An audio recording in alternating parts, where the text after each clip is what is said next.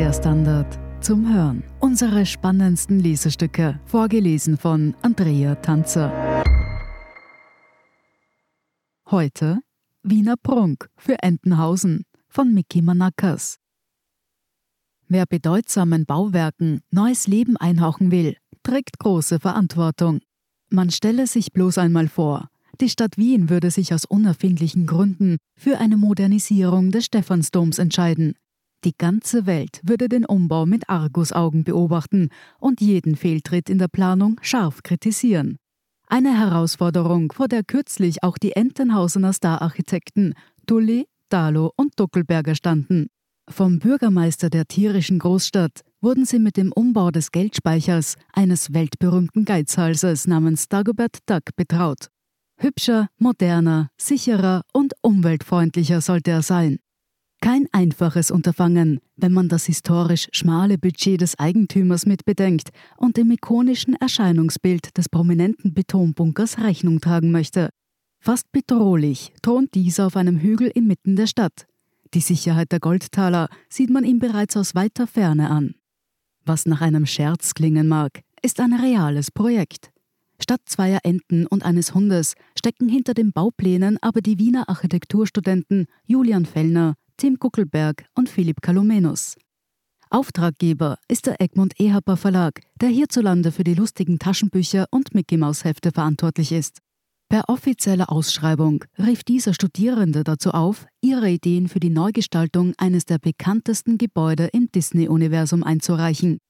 Ein mit Preisgeld, Dukifizierung und Einzug in Entenhausen dotierter Wettbewerb, den die Protagonisten gewinnen sollten. Mit den Vorschriften sahen es die drei aber nicht allzu genau. Anfangs sahen sie den Wettbewerb als unterhaltsamen Zeitvertreib. Eigentlich war eine DIN A4-Seite mit bauphysikalischen Ausführungen, eine weitere zur Beschreibung der darauffolgend angehängten Pläne und Skizzen gefordert. Sonderlich unterhaltsam klang das für sie nicht. Schnell war deshalb klar, dass sie ihre Ideen mit Hilfe eines Comics vermitteln wollten. Passend zum von Enten bewohnten Paralleluniversum. Im ersten Schritt begannen sie deshalb, die Historie des Geldspeichers zu recherchieren, Charaktere abzuzeichnen und die originalen Illustrationen des berühmten US-Comiczeichners Don Rosa zu studieren. All das, damit der eigene Ansatz möglichst stilgerecht wirkt. In ihrer Geschichte entwirft deshalb der Erfinder Daniel Düsentrieb zum Beispiel Glaspaneele, während für die Sicherheitsprüfung der liebenswert tollpatschige Donald Duck verantwortlich ist. Für den Bau sollen fantasievolle Technologien wie Hyperisoliergläser und fleischfressende Pflanzen zur Abwehr der Panzerknacker zum Einsatz kommen.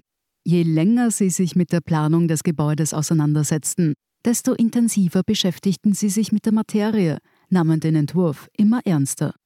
Auf der einen Seite hatten wir Pläne von bekannten Architekten wie Aldo Rossi, Mies van der Rohe oder Le Corbusier, auf der anderen ein Mickey-Maus-Heft, erzählt Guckelberger im Gespräch mit dem Standard.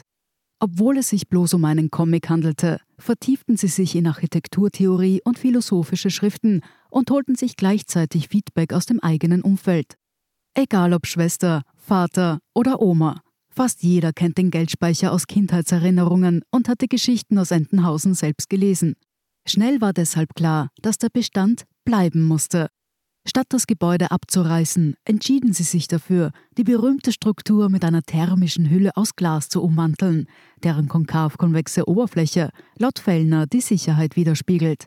Der neu entstandene Zwischenraum könne sich zudem stark aufheizen, was einerseits für einen Wärmepuffer sorge und es andererseits erlaube, überlebensgroße fleischfressende Pflanzen anzubauen, die jeglichen Eindringling verschlucken. Es sei befreiend gewesen, sich bei der Planung nicht an jene Normen und Richtlinien halten zu müssen, die sie in der realen Welt in die Schranken weisen, sagt Colominus. Das habe es ermöglicht, die eigenen Ideen viel plakativer darzustellen. Wir haben versucht einzubringen, was vielleicht noch nicht möglich ist, aber was eine Fassade in Zukunft alles können sollte, erklärt er. Ihr Konzept für den Geldspeicher sei eine Art Utopie, die aufzeige, wohin es gehen könnte. Damit haben sie offensichtlich einen Nerv getroffen. Vor einer Jury aus Mitarbeitenden der Mickey Maus Redaktion und zwei Redakteurinnen der Deutschen Bauzeitung konnte sich der Entwurf durchsetzen. Einen vollen Monat dauerte es nach Abgabe, bis die Gewinner von der frohen Kunde erfuhren und ihnen zugleich mitgeteilt wurde, dass sie offiziell in Entenhausen einziehen werden.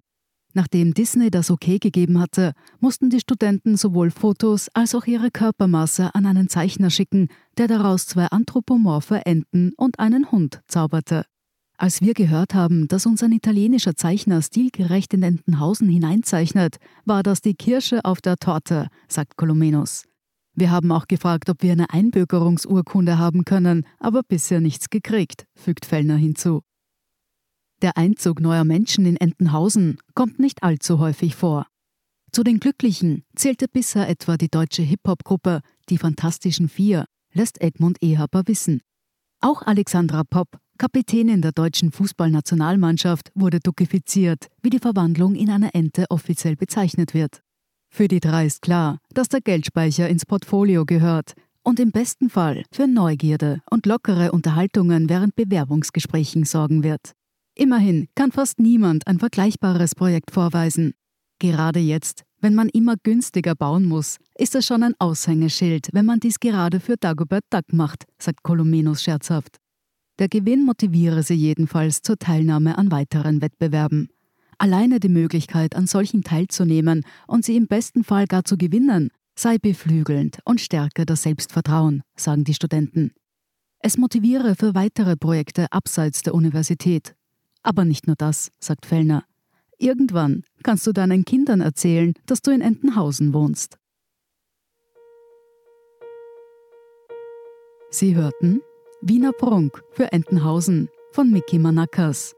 Ich bin Andrea Tanzer. Das ist der Standard zum Hören. Um keine Folge zu verpassen, abonnieren Sie uns bei Apple Podcasts oder Spotify. Und wenn Ihnen unsere Lesestücke gefallen, freuen wir uns über eine 5-Sterne-Bewertung. Bis zum nächsten Mal.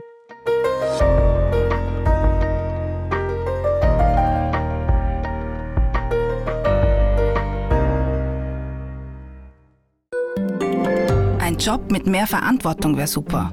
Ich will eine bessere Work-Life-Balance. Es muss ganz einfach Spaß machen. Welchen Weg Sie auch einschlagen möchten. Er beginnt bei den Stellenanzeigen im Standard. Jetzt Jobsuche starten auf Jobs der Standard.at.